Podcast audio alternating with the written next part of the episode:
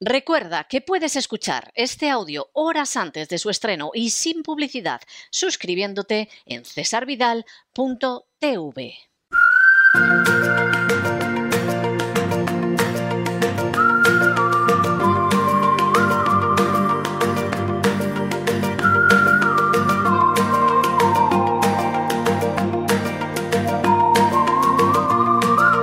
La economía que se fue con Roberto Centeno.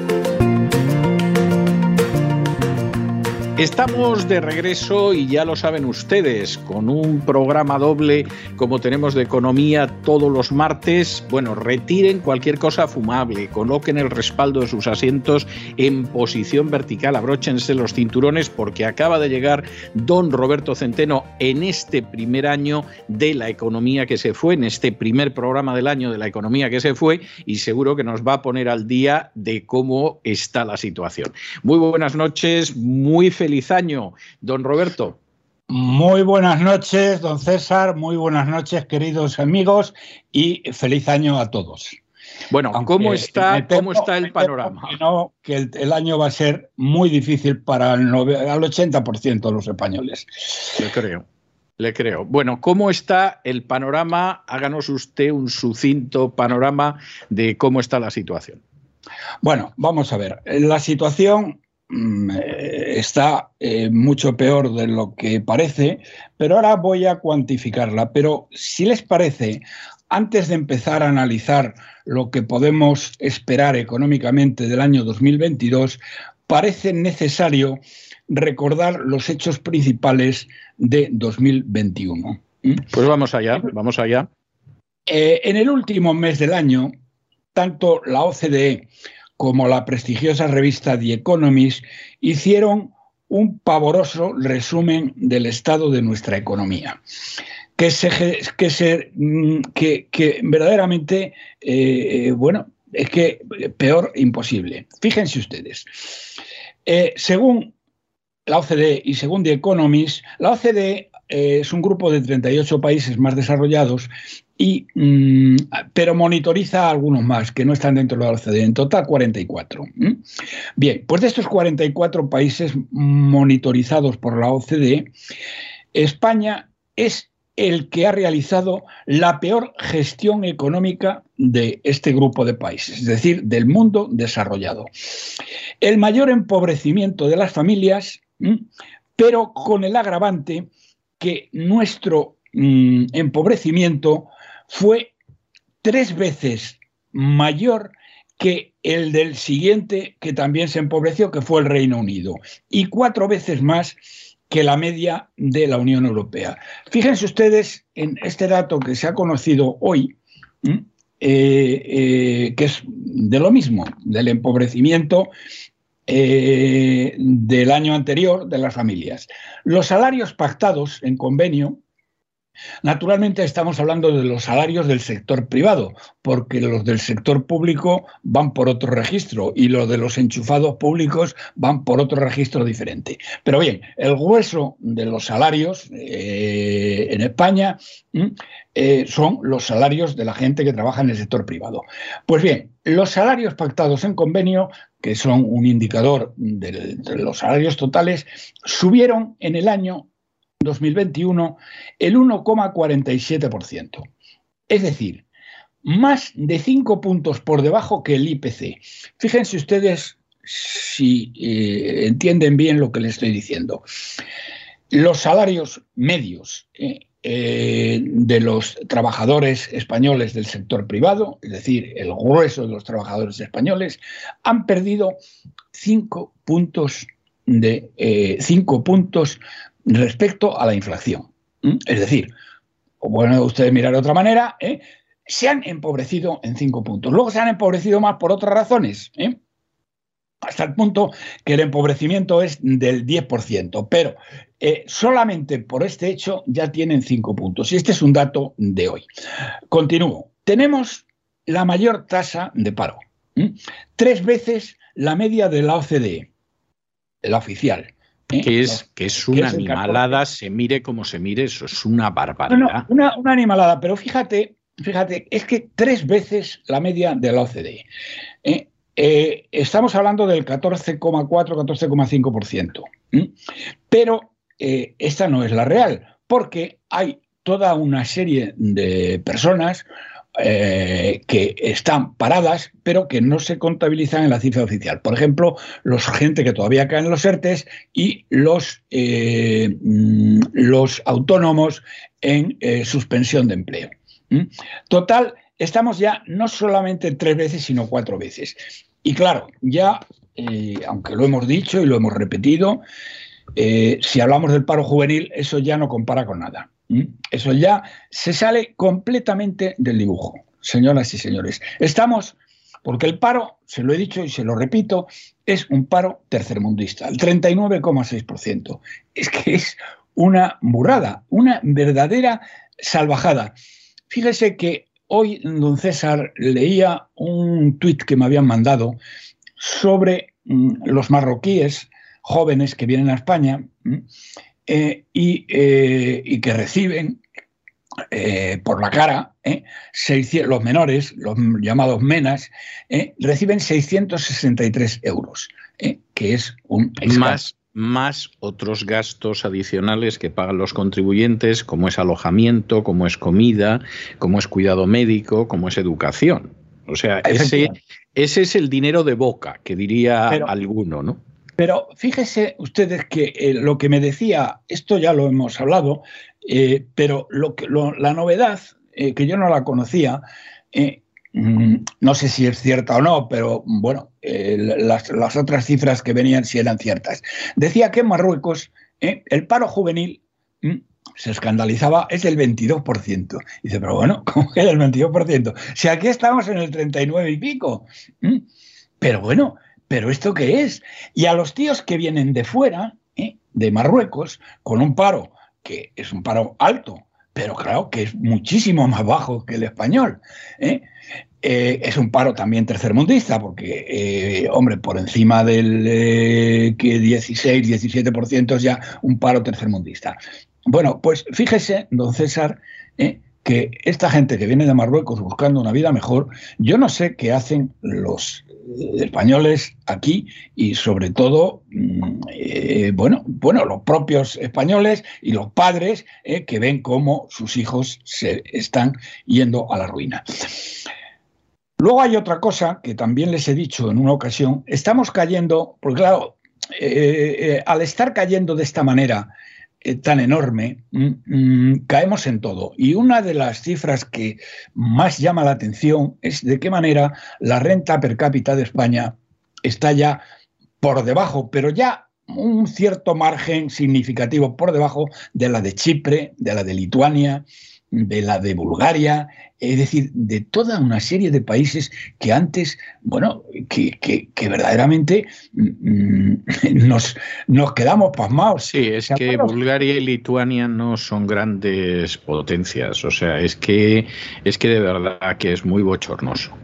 Es muy bochornoso. Pero, pero, pero realmente tremendo. ¿Se acuerda, don César, cuando el indigente mental eh, eh, traidor a España y financiado ahora que se está forrando con los narcoterroristas de Rodríguez Zapatero, decía que habíamos superado a Italia en renta per cápita y que íbamos a superar a Francia.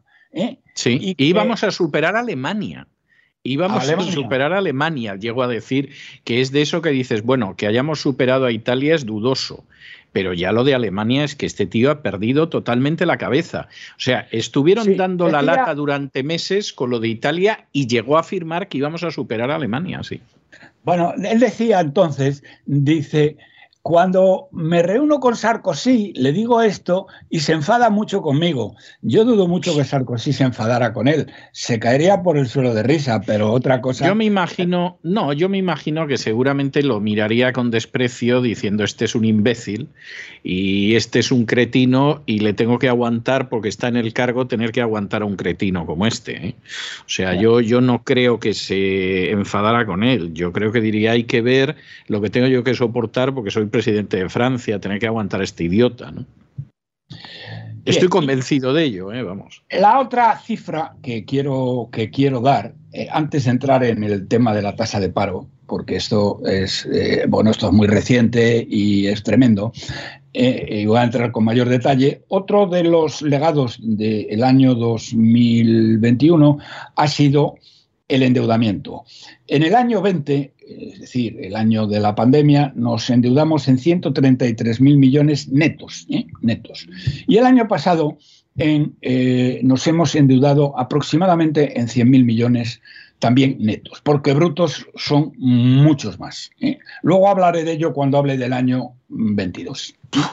Bien, este dinero nos lo dio gratis et amore el Banco Central Europeo porque los bancos españoles están reduciendo deuda y los extranjeros, eh, los mercados internacionales están reduciendo deuda también. Hace que no nos compran deuda ya ni se sabe. Y esto, señoras y señores, se lo vuelvo a recordar, esto es la ruina de sus hijos y de sus nietos.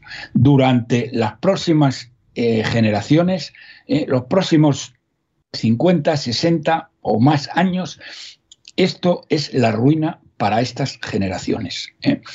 Bien, pues esto es como dejamos el, año, el año 21. Pero en los últimos días de diciembre, eh, hemos asistido a la traca final del Himalaya de mentiras de este gobierno socialcomunista de analfabetos y de traidores. Según el sátrapa de Moncloa, 2021 concluyó con la creación de 776.000 empleos, un y un 20% menos de parados. Es verdad, esto, esto lo han contado Urbi et Orbi, o sea que aclárenos usted si hay algo de verdad en eso o es una burda mentira o es una noticia para que descorchemos una botella de champán. Bueno, es una auténtica burda mentira. Primero, tengo que decirles, tengo que decirles que estas cifras corresponden a el paro registrado. Ningún economista serio ni ningún estadístico da por buenas las cifras de paro registrado, porque hay toda una serie de colectivos, aproximadamente unos 800.000 personas, ¿eh? que, eh, que se excluyen eh, porque tiro porque me toca. Es decir, que para hacer un approach a la realidad tendremos que esperar todavía no sé cuánto, un mes o mes y pico, a que el eh, Instituto Nacional de Estadística publique la encuesta de población activa. Es decir, que, de momento es que ni siquiera podemos saberlo. Que no, de momento no lo, no lo sabemos, pero fíjense en la falsedad tan enorme de esto. Bueno, eh, eh, lo que el sátrapa Sánchez y el Mindundi de Casado calla, dicho sea entre paréntesis, pues claro, este, aparte de ser un, foquete que no pudo terminar la carrera de Derecho y se la tuvieron que regalar, porque le echaron en primero por no aprobar ni una sola asignatura, ¿eh? que ya es difícil, ¿eh, don César? No aprobar una sola. No aprobar una sola de primero en dos años, ¿eh? es muy complicado, ¿eh? porque en primero hay, asignaturas como el derecho natural que son muy sencillitas. ¿eh? O sea, que es que es, muy gordo, ¿eh? Es muy gordo pues eso. Este, este zoquete no aprobó y le echaron de CADE. Y entonces le acogieron en la Cisneros, que es un chiringuito, eh, y le regalaron la carrera. Y el tío de la Cisneros que le regaló la carrera eh, le, le, ha hecho ahora, casado, le ha hecho magistrado del Constitucional. Hombre, porque de, bien nacidos es ser agradecidos. Sí, claro. pero a costa de los españoles. Sí, no, no, cabe duda. ¿no? nacido es a costa de uno mismo, no de los españoles. Estoy totalmente de acuerdo con usted. Ha tenido que meter en el constitucional a un podemita, ¿eh? que es un, un tema absolutamente de alta traición. Pero bueno, eso no toca hoy. Bien, pues fíjense ustedes en lo siguiente. ¿Por qué digo esto? Bueno, quería decir que este Mindundi de Casado es que no tiene equipo económico, es que no tiene a nadie, es que, es que la gente que tiene con él, bueno, es que no tiene portavoz económico, es, es, es la pera. Miren ustedes, ¿por qué esta cifra es falsa? Pues es metafísicamente imposible que con un crecimiento del PIB del 4,5%, en el mejor de los casos, el paro se reduzca un 20%.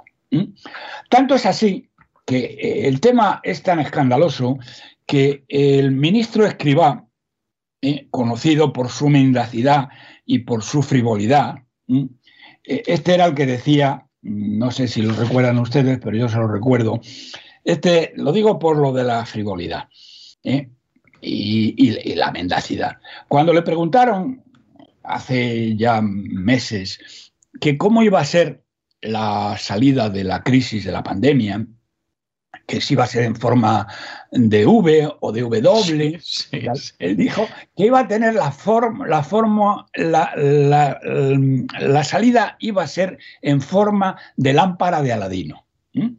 Hay que ser gilipollas, hay que tomar el pelo a la gente, este miserable, cuando somos los líderes del paro, somos los líderes del empobrecimiento. No tienen vergüenza estos tíos. Bueno, pues este tío se quedó tan, eh, no tenía, como no tenía ninguna explicación para esto, lo que se le ocurrió decir, ¿eh? Eh, porque claro, la diferencia entre PIB y paro, que, mm, bueno, que eso no está escrito en, ningún sitio y no hay ningún país del mundo que ocurra, dice, bueno, es que España, esto es debido a que España es un país atípico. Es un país donde la gente le dicen que los burros vuelan y la mayoría se lo cree. Este seguro, no es mal ejemplo el que usted ha puesto, ¿eh? no es mal ejemplo. No es mal ejemplo. Es decir, Vamos a ver, lo que les quiero decir a ustedes muy claramente, hay una, mm, una eh, eh, digamos, diferenciación o dicotomía entre crecimiento del PIB y paro, que están siempre y en todo lugar relacionados íntimamente, como es por otra parte de sentido común, que eh, hay cosas que no pueden ser y lo que no puede ser, no puede ser, como decía Guerra, y además es imposible. ¿Mm? Entonces, esto es verdaderamente, verdaderamente inaudito. Eh, em, que, bueno, que esto eh, se, diga así. Pero es que luego después hay otras cifras que, por ejemplo, eh, vamos a ver, la tengo aquí, hay eh, mm, en el estudio sobre concursos y disoluciones del CESCE, bueno, eh, eh, nos dicen que las, mm, las disoluciones de empresas se incrementaron en un 34%. Y dígame usted, don César, ¿cómo se van a incrementar? Y estas cifras son cifras quiero decir que son cifras eh, de, organismos que lo que hacen es dar fe de las disoluciones que hay y de los concursos y por lo tanto, digamos, van a misa, eh, no son cifras políticas de ningún tipo. Eh, bueno, y explíqueme, explíqueme ustedes cómo resulta que el paro disminuye un 20% y las quiebras y disoluciones se incrementan un 34%. Quiero decir, quiero decir que una de cada tres concursos de estos desaparición fue en Cataluña. Teniendo en cuenta y que además, que además tuvimos el año pasado un 30% más de quiebras que el año anterior. Bueno, o sea, bueno, más de un 30, un 30 y tantos. Sí, el 34% es lo que le estoy diciendo. Sí, sí, por eso digo, usted me contará de, dónde salen las cifras. Y de soluciones es del 34%. Entonces, ¿cómo narices en un país que tiene, desaparecen un 34% de sus empresas, va a crecer el empleo, va a disminuir el paro en un 20%? en Cataluña, quiero decirles que es una de cada tres, para que tengan ustedes lo que esto significa, el PIB de Cataluña es el 19% del PIB de España. Entonces, si estuviera en la media de España, en Cataluña habría habido, pues, eh, digamos, uno de cada cuatro, un poco menos de uno de cada cuatro. Bueno, pues uno de cada tres. ¿eh? Y esto, eh, este espectacular crecimiento de la... Mm, vamos a ver, eh, iba a decirles aquí una cosa que... Mm,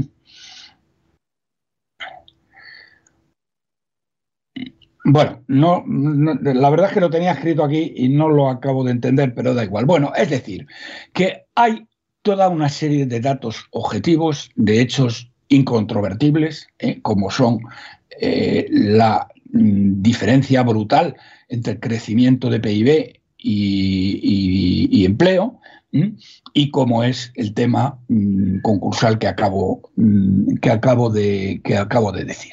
Bien. Eh, tengo que eh, decir una eh, cosa que es importante. Así como la cifra de paro registrado, como digo, ningún economista ni ningún mm, estadístico que sepa hacer una con un canuto lo toma en serio, las cifras de la seguridad social, que también eran buenas, mm, son mm, otra, son otra historia. Pero ¿qué es lo que pasó? Fíjense eh, la trampa que hicieron estos tíos que no tuvieron en cuenta el último día del año. ¿Y qué pasó el último día del año? No tenemos la cifra porque no la han dado, pero hay muchos fines eh, de año donde eh, el, número de gente que se da de baja en la seguridad social pueden ser 600 o 700 mil personas. Es decir, que el último día de diciembre, que no lo han incluido a posta eh, en, la, en el cómputo de la seguridad social, ya lo verán ustedes cuando tengamos las cifras, cómo es, eh, mm, eh, es mucho más bajo. Ah, bueno, sí, y lo que tengo aquí es un nuevo indicador. Hay un nuevo indicador de actividad desarrollado por la agencia tributaria a partir de la facturación declarado por las empresas en el IVA. ¿Mm? Bien, ¿y qué es lo que nos dice este nuevo indicador de la agencia tributaria? Bueno, pues que se ha producido un fuerte parón de ventas en la recta final del año 2021. Un desplome en la hostelería, en el comercio y en la construcción. Es decir... Innegable, innegable totalmente. Eh, por lo tanto, señoras y señores, el grado de mendacidad del sátrapa es eh, simplemente, simplemente inaudito. Y ahora, dicho esto, mm, eh, entramos en el año del Señor 2022, que ya les adelanto que va a ser un año de más empobrecimiento, más miseria, más impuestos, más gasto, etc. Y más desempleo, previsiblemente. no, no, perdón, y más desempleo, naturalmente. Pero fíjense, eh, hay una cifra que es conocida, pero que nadie la ha señalado, se han limitado a quedarse en la superficie. El Banco Central Europeo, igual que sucede con la Fed, eh, va a eh, restringir drásticamente las compras de deuda y eh, va a subir tipos de interés. La subida de los tipos de interés va a ser más lenta que en Estados Unidos, donde va a haber probablemente eh, cuatro tipos. Hoy creo que está declarando ante el Senado el presidente de la Fed sobre esta, sobre esta historia. Y eh, Nueva York empezó hoy la sesión bastante baja y luego ha ido mejorando. Así que supongo que lo que ha dicho el presidente de la FED es menos malo de lo que se esperaba. Pero vamos a centrarnos en el Banco Central Europeo, que es el que nos, mm, nos, eh, eh, eh, nos afecta de una manera total y absoluta y que es el que condiciona nuestras vidas y Hacienda y el que acabará el día que cese las compras por llevar a este país a la suspensión de pagos. El BCE, señoras y señores, para que lo sepan ustedes, está obligado a repartir las compras de deuda entre todos los países miembros de la Unión Europea a través de una cosa que se llama clave de capital, capital key, la llaman eh, eh, en Bruselas, ¿eh? que no, que han echado, bueno, Inglaterra se ha ido, Gran Bretaña se ha ido, pero siguen empleando mucho el inglés. Bien, el capital key, la clave de esto es función de la población y del PIB. Y a España le corresponde el 11,9%. Es algo más que el PIB de España, el PIB de España es el 8 y algo, y el capital key es el 11,9%.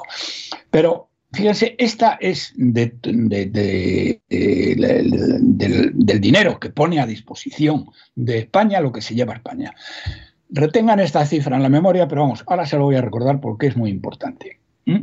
Bien, la cifra inicial eh, de deuda neta eh, mejor dicho, perdón, el programa de compras de eh, mm, emergencia pandémica, el PEP, va a finalizar, eso ya lo ha dicho la presidenta del Banco Central Europeo, va a finalizar en marzo, con unos 210.000 millones. Es decir, que en el, trimestre en el que estamos, va Cuando a... se acabe el trimestre, se acaba.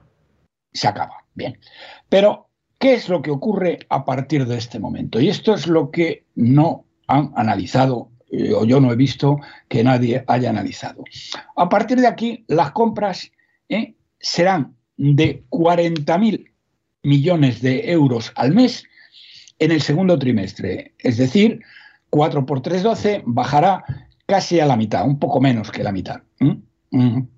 40.000 millones de euros al mes. Pero en el tercer trimestre baja a 30.000 y a 20.000 en el, eh, en el último. Es decir, esto significa que el BCE podría comprar, podría comprar, teniendo en cuenta estas cifras que les he dado, eh, eh, esto es para todos, a España le tocaría el 11,9%. Calculen ustedes el 12 por hacer números redondos. A España le podrían comprar hasta 60.000 euros este año. ¿eh? Pero claro, 60.000 euros eh, en una pendiente, en, una, en, un descenso absolutamente acelerado. 60.000 euros. ¿Cuánto necesita España este año para sobrevivir? Pues agárrense ustedes a la silla. España necesita en este año del Señor de 2022 necesita 265.000 millones de euros, de los, cuales, de los cuales unos 90-100.000 millones son deuda nueva y el resto son amortizaciones, eh, es decir, refinanciación de deudas que vencen. Es decir, vencen ciento y pico mil millones, también ha ocurrido eso este año ¿eh? y, bueno, se ha podido financiar, eh, pero mm, el año que viene, eh, miren ustedes, yo no sé cómo va. Pero entonces las cuentas no salen ni para atrás. Es decir, esta es, este es el mensaje, este es el mensaje que quería transmitirles. Las cuentas no salen ni para atrás. ¿Eh? Eh, ah, mire, lo tengo aquí, más claro. En el año eh, que terminó, la deuda bruta fueron 270.000 millones, 175.000 a medio y largo plazo y 95.000 en letras a corto. Esto lo financió totalmente el Banco Central Europeo. ¿Qué va a hacer el BCE a lo largo de este año? Lo que sabemos es lo que les he dicho, que a España le tocan 60.000 millones y también perdón, de los vencimientos de deuda que se produzcan, que van a ser como 170.000 millones, aquellos vencimientos de deuda que correspondan a deuda con el BCE, los va a recomprar. Es decir, que sí los va a refinanciar. Imaginemos que de los 170.000 millones de deuda que vence el año que viene, por, exagerar y por no ser demasiado alarmista, la mitad, que serían 85.000 eh, millones, eh, eh, de estos vencimientos son del BCE. Bien, entonces el BCE recompraría esos, esos activos. Eh, eh, sí, vamos, eso refinanciaría esos vencimientos. Pero fíjense que quedan 85.000 millones de deuda antigua que va a hay que refinanciarse y como nos va a comprar de deuda nueva 60.000, 59.500 que les he dicho antes, ¿eh? mm, bueno, necesitaría como 30.000 millones más.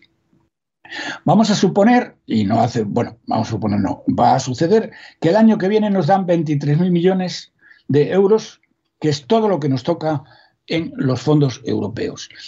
Y digo vamos a suponer porque eh, se está demostrando, y no sé cómo Bruselas va a reaccionar, ¿eh? y no me refiero a la corrupta von der Leyen, que la corrupta von der Leyen mirará para otro lado, porque ya se encargarán eh, quien tiene que encargarse de que lo haga pagando lo que haya que pagar, naturalmente. Pero las cosas mm, han cambiado porque Alemania hay un nuevo gobierno eh, y los países del norte están, no están por la labor. Pero suponiendo que nos dieran los 23.000 millones de euros y que no tuvieran en cuenta de qué manera se están despilfarrando los dineros de los fondos europeos, que yo no sé si se lo, lo he contado en este programa, pero es que el otro día nos enteramos, don César, ¿sabe usted que eh, eh, UGT y comisiones obreras se han llevado 160.000 euros de los fondos europeos. Sí, sí, sí, sí. Verdaderamente, verdaderamente, pero 160.000 millones, esta panda de golfos, mangantes y chorizos se llevan de los fondos europeos. Pero bueno, es que es el colmo, el colmo. Y como esas hay muchas, ¿eh? Chiringuitos feminazis que se están llevando el dinero, etcétera. Pero bien, eh, vamos a suponer, vamos a suponer, para no entrar en más averiguaciones y vamos a los grandes números, que 23.000 eh, millones proceden de los fondos europeos.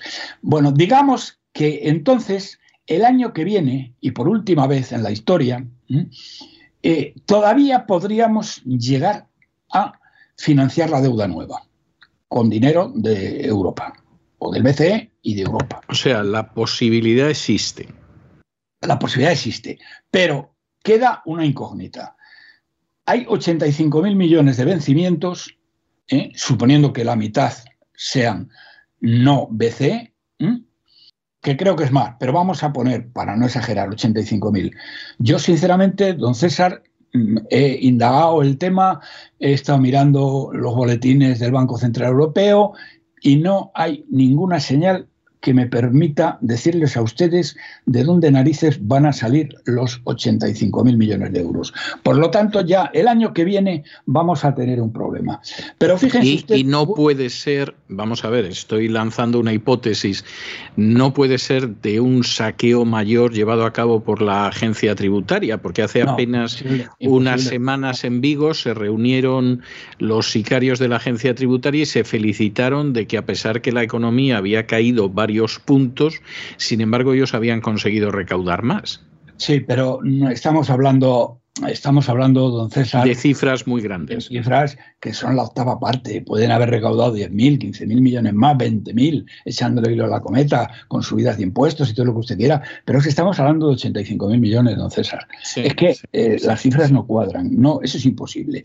Pero fíjense por lo tanto, yo ahora mismo mm, tengo que decirles que no sé de dónde narices van a sacar, van a salir estos 85 mil millones. Si de alguna manera el Banco Central Europeo no ayuda, eh, yo creo que el año pasado, el año que viene, este año, perdón, porque ya estamos en él, vamos a tener un serio y grave problema. Pero fíjense en lo siguiente. Vamos a pasar al año 2023. Les acabo de decir que el Banco Central Europeo mm, en el último trimestre del año va a eh, eh, va a comprar deuda por 20.000 millones de euros. Que no es ninguna futesa, ¿eh? O sea. No, no, perdón, por 20.000 por 20 millones de euros a todos y cada uno de los miembros de la Unión Europea. Por lo tanto, a España, a España, don César, ¿eh? le correspondía pues el, el 12%, es decir, vamos a poner 2.600 millones.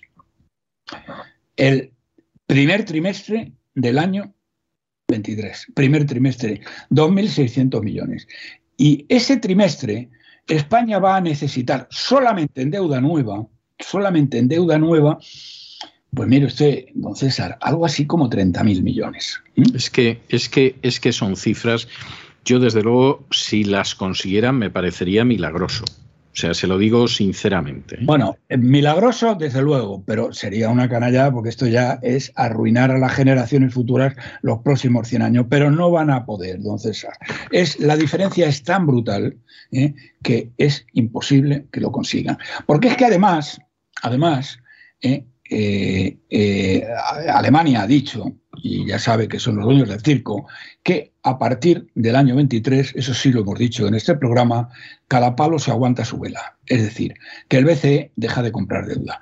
Y yo estoy suponiendo que el año que viene sigue comprando deuda al mismo nivel que el último trimestre de este año.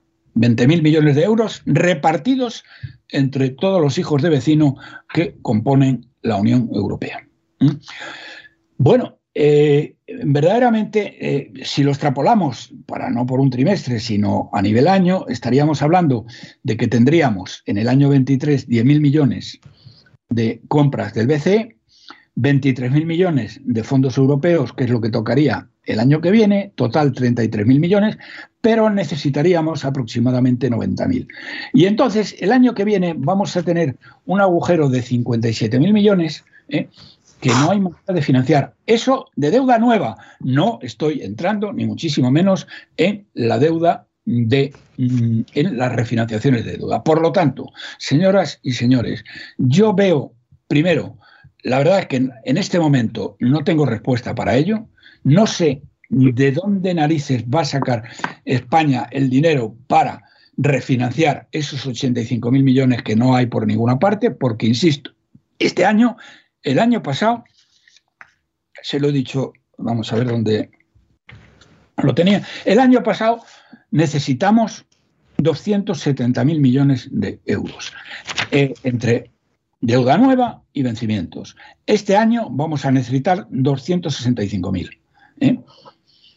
Porque es que son cifras que, claro, dice usted, don César, bueno, es que la agencia tributaria, pero la agencia tributaria... No, no, la agencia tributaria se llevará lo que pueda, pero tampoco puede hacer milagros. Ya de 10 o 20 mil millones de euros más. Y estamos hablando de 265 mil. Entonces, eh, es decir, las descuadres son tan brutales que no sé por dónde saldrán. Resumo. El año que, este año vamos a tener un problema que no sé cómo se va a solucionar de ¿De dónde narices va a salir el dinero?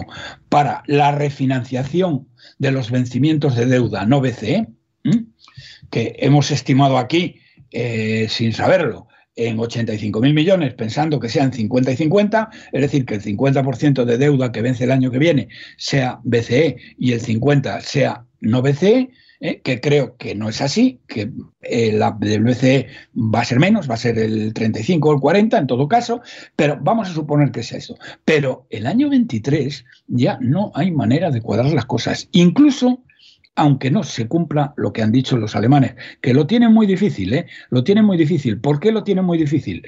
Porque mm, eh, en el, para formar gobierno, con, ya saben ustedes que en Alemania se ha formado un gobierno con socialistas, con verdes y con eh, liberales.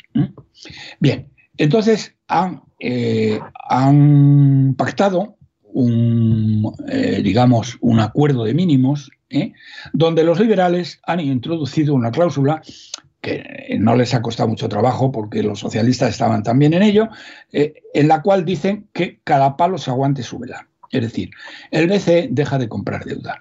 Yo no sé cómo se van a saltar, don César, porque esto ya no es como les había dicho en otras No, y es que esto además lo vienen anunciando desde hace muchísimo tiempo. Es que esto no es de ahora. Pero sí, pero don César, quiero decir lo siguiente. Una cosa es que el que es ahora Scholz, Olaf Scholz, el nuevo eh, canciller de Alemania, eh, que no le sonará a ustedes el nombre, pero es el nuevo, la nueva Angela Merkel de Alemania, para entendernos. ¿eh? Una cosa es que Olaf Scholz dijera en el Financial Times hace un par de meses, y lo dijimos aquí, que cada palo se aguanta su vela y por lo tanto en el año 23 se deja de comprar deuda por parte del BCE. Y otra muy diferente, que en el acuerdo de gobierno de mínimos con los verdes y los liberales, eso figure como una de las cláusulas eh, a cumplir sí o sí. De lo que hay y que no hay más vuelta de hoja. Efectivamente. Así que, señoras y señores, ahora sí que de verdad estamos auténticamente en manos de los dioses. Y por si alguno tiene alguna duda, ¿eh? que sepan, y ahora les voy a hacer un comentario para terminar, si es que tenemos tiempo, que no lo sé. Sí, sí, por favor, y además yo tengo mucho interés en, en ver esto, porque es que da la sensación de que hemos llegado al final del camino. Bueno, es decir, aquí da la sensación de que íbamos por el camino y de pronto ahora se ve que el camino ya no sigue. Ya no, ya no sigue, ya no se ve, vamos, que estamos al borde del, vamos, estamos sentados al borde del abismo con los pies colgando. Bien. Sí. Eh, esto, mm, el Mindunde de Casado no tiene programa económico. Es decir, no sabe qué coño va a hacer. ¿eh? O sea, por ejemplo, cuando se han discutido los presupuestos generales del Estado, que no había por dónde cogerlo, se ha limitado a descalificaciones genéricas, que son una mierda, que no coincide nada, que no se van a cumplir, que patatín y que patatán. Pero no ha dicho, miren ustedes, lo que hay que hacer es esto, pum, pum, pum, pum, pum. En algún momento le han oído ustedes decir, ah, bueno, porque lo que dice, no, lo que hay que hacer, como decía Mariano, ¿eh? hay que bajar impuestos. ¿eh? Sí, hay que bajar impuestos, pero en ningún momento dice que hay que reducir el gasto. Entonces, entonces. Con lo cual los impuestos se subieron en realidad. A ver, a ver, ¿cómo coño vas a cuadrar las cosas si tú el gasto lo mantienes intocable? Eh? Como dijo Mariano, cuando en vez de bajar los impuestos lo subió y le preguntaron, Mariano, con toda su pachorra y toda su caradura, porque es un jeta el tío, bueno, aparte de un traidor y un miserable y un mentiroso y un cobarde. un cobarde, sí. Bien, aparte de todas esas cosas, eh, dijo cuando le dijeron, oye usted, porque dice, no, que no tenemos más remedio que subir impuestos. Pero vamos a ver, don Mariano, de un presupuesto en aquella época, en el año, estoy hablando del año 12, de un presupuesto de 460.000 millones de euros, no hay ningún sitio donde se pueda recortar gasto. Dice, no, no, el gasto, eso ni se toca. Eso no se toca. gasto ni se toca. Eso fue lo que dijo Mariano. Y no lo ha dicho con estas palabras eh, el Mindundi de Casado, pero él no toca nada en ninguna, en ninguna parte. Igual que, esto es igual que, igual que Almeida, en Madrid que tampoco, que no, no, que no, que no se puede recortar nada, que ya lo han mirado y no se puede recortar nada. Es decir, los choferes del Ayuntamiento de Madrid, que no los tiene ningún país del mundo, ¿eh? y los cientos de chiringuitos no se pueden cerrar. Pero ve, bueno, pues esto, señoras y señores, es el tema. Eh, yo personalmente creo que vamos a la catástrofe a finales del año que viene, principios del siguiente. O sea, que aguantaremos dando boqueadas este año y el año siguiente que Dios se apiade de nosotros. Que Dios se apiade de nosotros. Y yo, usted que es muy buen cristiano y de esto entiende mucho, eh, yo creo que Dios no se suele apiadar de los despilfarradores y de los vagos. y sobre todo de la gente que no muestra la menor señal de arrepentimiento, es decir, la gente que se empeña en seguir por el camino del mal, yo creo que va a estar muy complicado que Dios se apiade de ellos. Efectivamente, efectivamente. Bueno, y lo último que quiero decirles, porque esto afecta, eh, de alguna manera, eh, afectaría a, su vida y Hacienda, si esto tiene eh, una salida, es que mm, usted sabe, don César, que un servidor y algunas otras personas hemos estado intentando en los últimos meses, ahora estamos hablando de la situación política y de quién puede ganar o quién puede perder en unas generales. ¿eh? Es de lo que se estoy hablando. Por lo tanto, eh, tiene un efecto económico enorme, Directo. pero indirecto, pero, eh, pero bueno. No, no, directísimo, directísimo. Bueno, sabe usted, don César, porque se lo he dicho en varias ocasiones, que un grupo de personas hemos estado intentando, sin éxito, el que las empresas sociométricas de este país hicieran una mm, encuesta para eh, valorar las posibilidades electorales de Ayuso como candidata a la presidencia del gobierno de España. Sí. Eh, no, eh, ninguno aceptó el hacerlo. Mm, cierto, cierto. Soy testigo de ello, sí. Bueno, eso que les ofrecimos, don César, cuatro veces más de lo que valdría hacer esto, ¿eh? hasta 15.000 euros. ¿eh? Bien, bueno, no nos no, no, eh, dijeron que no. Algunos habían dicho que sí, pero luego dijeron que no. Concretamente GAT3 y Sigma 2, que que están vendidos total y absolutamente a la calle Génova y da vergüenza ajena eh, el escuchar las opiniones de, estos dos, de estas dos casas de análisis, eh, que ya les digo que no las tengan para nada en cuenta, pero fíjense que, oh maravilla, se publica este fin de semana, se publica justo el análisis que nosotros queríamos hacer. Es un análisis muy, eh, muy prolijo, muy pormenorizado, que tiene muchas, mm, muchos cuadros, porque comparan, lo comparan por comunidades autónomas, por intenciones de voto, etcétera, etcétera. Pero el cuadro fundamental, donde se pregunta a todos los votantes españoles todos los votantes españoles, es decir, a los que votan a la derecha, a la izquierda y los medio pensionistas. Bien, por el tema, eh, la, que, la persona que sale mejor parada para ser presidente de este país es Isabel Díaz Ayuso, que comparada con otros compañeros mártires del Partido Popular, ella saca un 38% de intención de voto. Eh, después viene el cacique gallego, eh, eh saca un 27,8 y asómbrense ustedes lo que saca Casadín. Casadín saca el 8,2%. ¿Me oyen bien lo que les estoy diciendo? Lo cual es muy mala cifra. ¿eh? 38%, 38%. Isabel Díaz Ayuso y el 8,2% Casado que saca casi lo mismo que el traidor Almeida. Y digo traidor Almeida porque ha hecho, ha incumplido total y absolutamente, igual que eh, Rajoy, ¿eh? todos los compromisos que tomó con sus votantes. Bien, eh, el 8,2%. Ahora bien, ¿cómo traducimos esto a escaños? Pues miren ustedes, este domingo pasado también, porque esta esta encuesta es del domingo, el país, que bueno, es el periódico de, el periódico de Sánchez, ¿eh? el, periódico sanchista, mm, publicó una encuesta. No voy a entrar en, en, lo que decía, que lógicamente, pues el que salía ganando, ganador ahí era el sátrapa Sánchez. Pero al Mindundi de Casado le daba al PP, le daba un, vamos a ver, que tengo la cifra aquí porque es importante, un 23,4% de intención de voto. ¿Y qué pasaba? Que con este 23,4% de voto obtenía 97 escaños.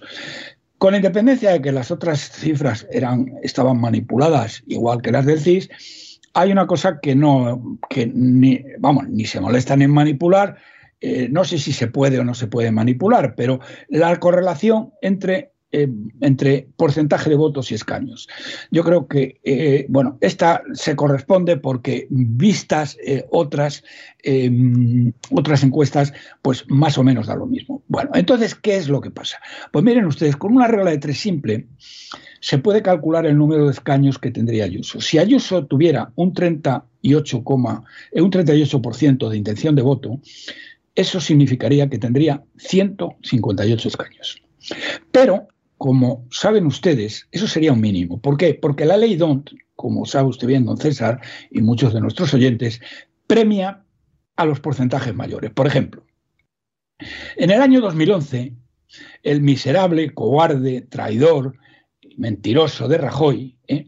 Después de engañar vilmente a todos sus votantes, sacó 186 escaños con un 44% de intención de voto. ¿eh? Es decir, que hubo una prima ahí por haber sacado mm, más votos. Bien, eh, entonces, teniendo en cuenta este efecto de ONT, Ayuso estaría por encima, pero vamos a poner como mínimo en 160 escaños. ¿eh? Lo cual, además, coincide con otro estudio que hizo una, eh, un, diario digital español muy conocido, pero que no puedo decir el nombre porque me pidieron que no lo hiciera y que no se atrevía a publicar, que hablaba entre una horquilla entre 150 y 160 escaños. ¿Cuántos va a sacar vos? Porque eh, es evidente que, igual que ha ocurrido en la Comunidad de Madrid, eh, Isabel Díaz Ayuso va a pactar con vos, básicamente porque tiene una política muy similar a ellos. ¿eh? Más inteligente que la de Vox, tengo que decirlo, pero más o menos similar en muchas cosas. Bien, entonces puede sacar una horquilla entre los 60 y los 70 votos. Vamos a poner escaños, perdón, el Vox. Entonces estamos hablando Poniendo el mínimo 60, estaríamos hablando de 220 escaños. Se dan ustedes. A mí, eso me parece absolutamente inverosímil. ¿eh? Yo comprendo su entusiasmo, pero, pero tengo que decir que a mí me parece inverosímil. Bueno, eh, don César, yo lo que digo no es cuestión de inverosímil o no inverosímil, esto son matemáticas. El, la encuesta esta que se ha hecho es una macroencuesta y el 38% de intención de voto de Ayuso va a misa. Sí, lo que pasa es que luego está por ver ese 38% cómo se reparte en el conjunto del territorio nacional. No, no, sí está repartido, porque es que no se lo he explicado, porque, bueno, sería muy prolijo y aparte no tengo los cuadros aquí, pero vienen los cuadros de cómo se reparte por el territorio nacional, por comunidades autónomas, para ser más Y de ahí salen los 160 aproximadamente. no, no, no, no, no, no, no, no, no. César, no. Vamos a ver, de ahí lo que sale es el 38% de intención de voto. Bien. ¿Vale? Bien. Ese 38% de intención de voto tiene una traducción en escaños. ¿Vale? Sí, sí. Y entonces, eh, hemos hecho la proporción de la última encuesta que se había hecho, que es la del país del domingo, que con un 23,4% de intención de voto le asignaba 97 eh, escaños al Mindundi de Ya, ya, ya, ya. Bien, entonces, el 38%, matemáticamente hablando, ¿eh? con una regla de tres simple, eh, te da 158 escaños. Y a eso añado, si esto es matemáticamente correcto, pero la ley DONT mejora este resultado. Por lo tanto, si quieres, que es que me da lo mismo. 158 escaños, lo dejamos en 158 y no tenemos en cuenta la mejora de la ley DONT, para nada. Y pon que... A mí 158 me parecería un resultado espléndido, vamos. Sí, bien. Y pon 60... Tanto que no me lo creo, pero, vamos a ver, espléndido. El, el, miserable, cobarde y traidor de Rajoy sacó 186, ¿eh? Sí, claro, y el Partido Socialista a inicios de los años 80 superó los 200, pero eso no me, no me dice mucho. Lo quiero, lo quiero, decir yo, que con esta encuesta, ¿eh? con esta encuesta, no estoy hablando de lo que deseáramos, de buen deseo ni nada así, digo, con esta encuesta, que es una encuesta muy, muy, muy, muy detallada y viene dividido todo el territorio nacional, ¿eh? Eh, esto mm, salen 158 escaños. Si le ponemos 60 a, Vox, estamos en 218. Por, entonces, lo que quiero decir, y esto es el tema esencial, que con esos escaños, señoras y señores, los socialistas, los sanchistas, que no son, que son una clase de socialistas mucho más perversa e indeseable que la media, que ya es decir, ¿eh? que ya es decir pues fueron los que nos llevaron a la guerra civil en el 36, pues calculen si estos son peores. Comunistas bolivarianos, terroristas de ETA, golpistas y traidores a España. ¿eh? Esos se han terminado por decenios. ¿Eh? Es lo que le estoy diciendo. Si Isabel Díaz Ayuso consigue hacerse con el control del PP, que de momento no están por la labor, ¿eh? no pero como me decía, ya sabe quién, eh, tiempo al tiempo, porque van a ir a por ella, porque no te olvides, acaban de firmar, dirán ustedes, hombre, si acaban de fumar la pipa de la paz.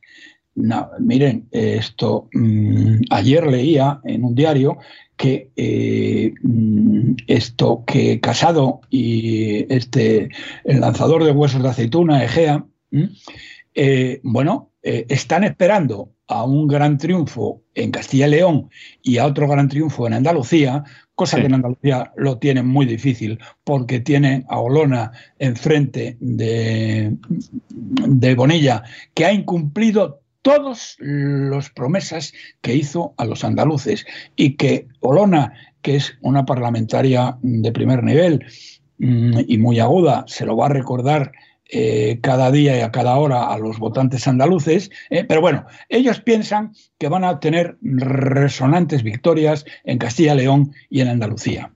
¿Quién lo piensa? Lo piensa Egea y lo piensa Casado. Y en ese momento eh, entrarán a matar, entrarán a matar directamente. Es cuando ese es el plan, ese es el plan, efectivamente. Para Isabel Díaz Ayuso. Ese es el plan. Bueno, en cualquiera de los casos, don Roberto, vamos a tener todo el año por delante para ver en qué deriva todo esto. O sea, no, no cabe la menor duda de que este va a ser un año entretenido. Bueno, yo le voy a dejar hoy con un tema que, eh, tiene un título de esperanza, porque es un tema que se titula God, I hope this year is better than the last. O sea, Dios tengo la esperanza de que este año sea mejor que el año pasado. Yo no me hago muchas ilusiones, también se lo digo, después de escucharle todavía me hago menos ilusiones que ya son, pero en fin, si el año fuera mejor todos lo agradeceríamos, aunque yo creo que mucha fe en ello realmente no tenemos. Muchísimas gracias por todo, don Roberto, un abrazo muy fuerte y hasta la semana que viene. A usted y a todos y feliz año de nuevo a, usted y a todos. Y con estos compases de una canción que nos dice ojalá sea mejor este año que el último, Dios quiera que así sea, Dios lo quiera, pues hemos llegado nosotros al final de nuestra singladura de hoy del programa La Voz. Esperamos que lo hayan pasado bien, que se hayan entretenido, que hayan aprendido más de una y dos y tres y cuatro cosillas útiles y los emplazamos para mañana, Dios mediante, en el mismo lugar y a la misma hora. Y como siempre, nos despedimos con una despedida sureña God bless you. Que Dios los bendiga.